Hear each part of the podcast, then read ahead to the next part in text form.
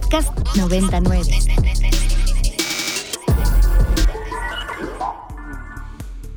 Bueno, por ahí se nos coló, pero básicamente es el presidente Andrés Manuel López Obrador anunciando que será el general Oscar David Lozano quien quede ahora a cargo del tren Maya y básicamente lo que dijo esta mañana fue que eh, se han confiado muchas en las obras de nuestro país a los ingenieros militares y han demostrado, bueno, pues eh, ética y por eso es que también ahora el general Oscar David Lozano queda al frente del tren Maya porque necesitan que esté llevado esta gran empresa y este gran proyecto por, dice, personas con gran ética. En fin.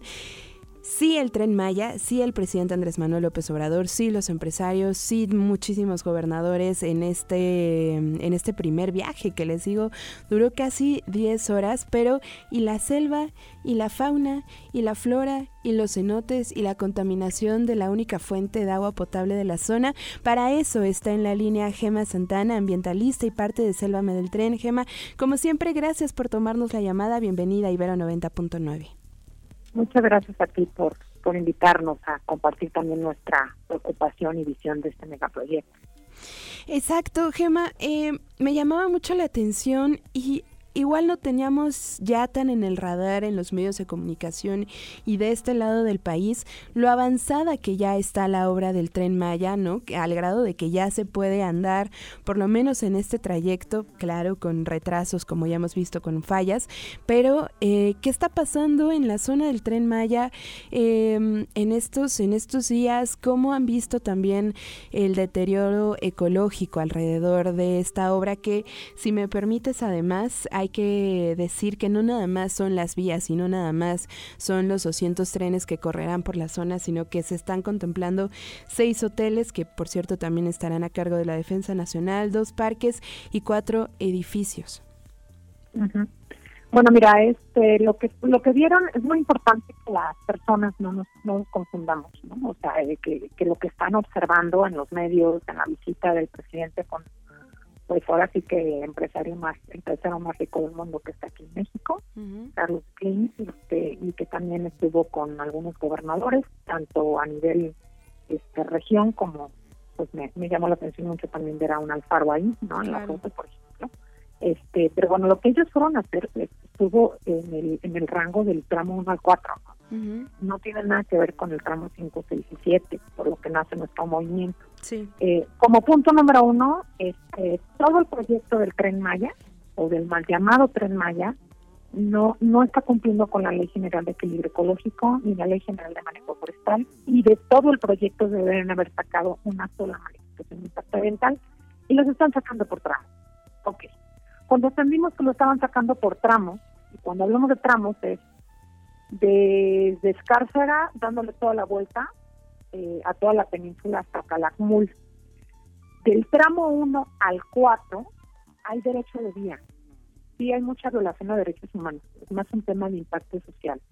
El tramo 5 pues fue cuando, ustedes saben, se metieron selva adentro. Ahí no lo han terminado. De hecho, se han desplomado este eh, pilotes del tramo 5 y se siguen atravesando con cuevas y con cenotes, ¿no? Lo cual la misma naturaleza les está impidiendo avanzar no van a terminar el tren del tramo 567. Eso ya está pues más que comprobado, ¿no? Tú vas y te das una vuelta al lugar y nada más hay pura deforestación, pero los trabajos han sido muy lentos precisamente por porque se están topando con pared en, por el piso cárstico y por el acuífero de abajo. Entonces lo que fue, lo que vimos, lo que escuchamos de la de los avances del tren, pues nada más fueron este ahora sí que una unos cuantos vagones que eh, transitaron además a muy baja velocidad.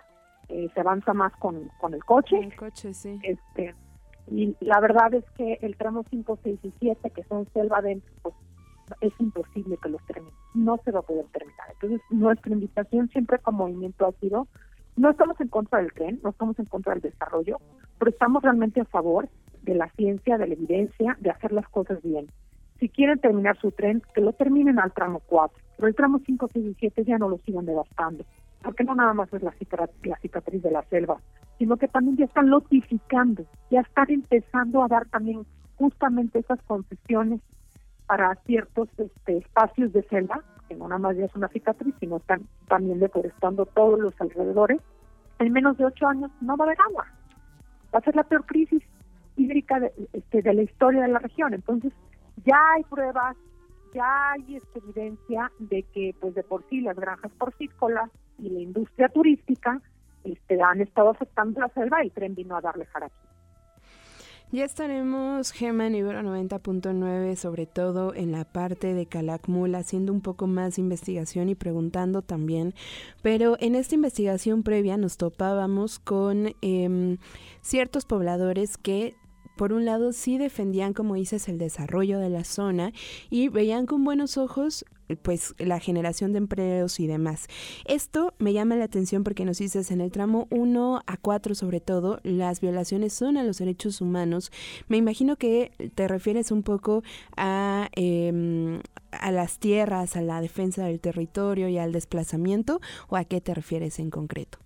Al desplazamiento, hay casos, por ejemplo, en el tramo 1 de Escárcega, en donde pues hay familias que han sido despojadas de su territorio y este prácticamente les han este exigido que les vendan las tierras y no de todos modos se las expropian y, y, hay casos ya de de hecho nosotros estamos metiendo medidas cautelares la desaparición de una prácticamente mataron al hermano de una de las activistas. Esto esto es realmente muy, muy fuerte está la familia muy preocupada sobre eso este, prácticamente la organización Barrientos y Asociados, lo digo con todas sus letras, contratada por Fonatur, este, pues prácticamente fue el que empezó a amedrentar a todas las este, colectivos y, familias y comunidades que se oponían. Esas noticias no se saben tanto porque se ha posicionado más la parte ambiental que la cita Gran 5, 6 y 7, pero como colectivo estamos apoyando a muchos otros colectivos locales, de las comunidades también indígenas, porque en realidad estamos pues viendo que esto fue el tramo 5, abrimos la caja de Pandora de un proyecto que pues no es viable ni económico, ni social, ni ambientalmente, ¿no? Se hizo todo muy rápido, no existe hasta la fecha un proyecto ejecutivo, no hay nada que podamos consultar como ciudadanos en donde ahí se están utilizando los presupuestos y pues eso es muy lamentable porque tampoco hay transparencia. Entonces, no hay transparencia, hay una violación flagrante a los derechos humanos hay un despojo este, este, ineludible de las comunidades en el tramo 7. Hay toda una resistencia del Consejo Regional Indígena de Espujil, porque pues a diferencia del tramo 5, ese lugar no tiene agua, es mm. más al centro, es una selva más al centro de la península.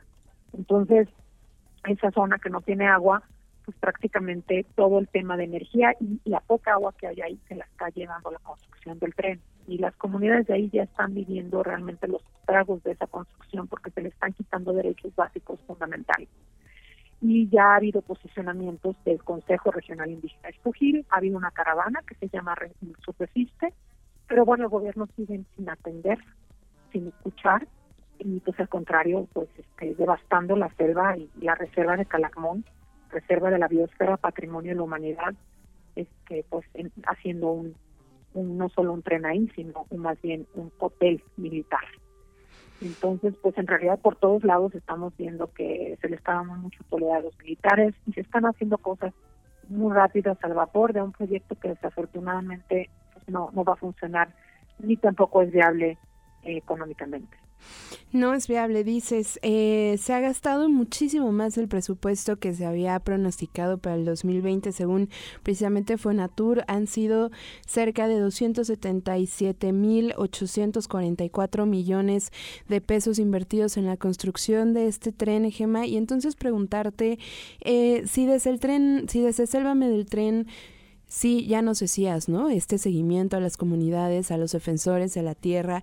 ¿Qué otras cosas han podido ver ahora que, como vimos, pues ya está bastante avanzada la obra, como dice, sí, avanzando lento, eh, con sus fallas, pero ya está, pues básicamente bastante terminada. ¿Qué otras cosas han podido monitorear, digamos, em, repercusiones ya de hoy?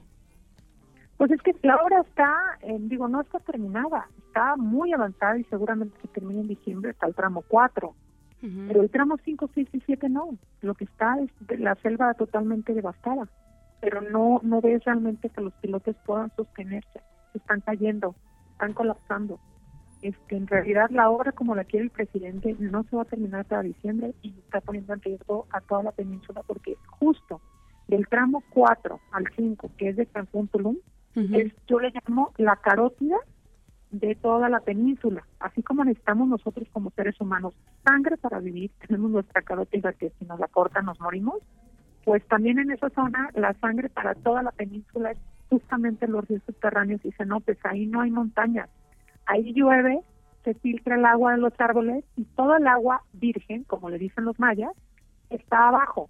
No hay drenaje tampoco en esa, en esa región, entonces todos dependen del agua que hay abajo.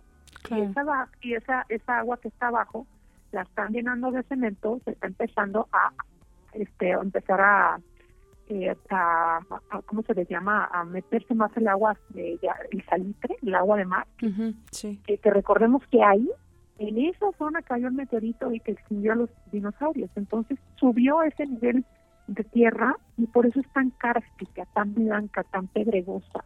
Es muy arriesgado lo que está haciendo el gobierno de México con este proyecto, porque no solo va a poner en crisis hídrica a la península en menos de ocho años, sino que también pues quienes se suban ahí pues están en un riesgo muy grande de caerse.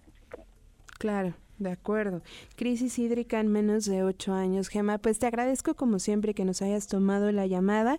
Ya estaremos, por supuesto, en contacto con ustedes y eh, monitoreando lo que ocurra, como dices, en, del tramo 5 al 7. Muchísimas gracias por la entrevista. Saludos a todos. Muchísimas gracias. Gema Santana es ambientalista y, como ya les dije, eh, parte de Sélvame del Tren. Para más contenidos como este, descarga nuestra aplicación disponible para Android y iOS o visita ibero909.fm.